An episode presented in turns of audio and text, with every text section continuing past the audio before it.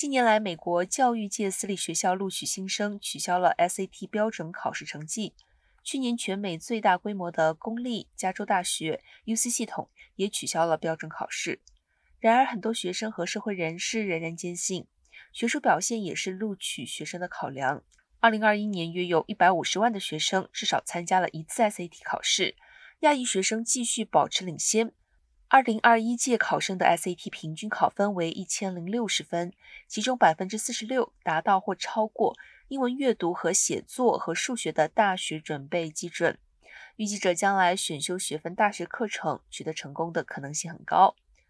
很多学生有意参加 SAT 考试，但是新冠病毒导致很多学校和考试中心不得不关闭或减少考生容量，还有超过一百万人的考试报名注册被取消。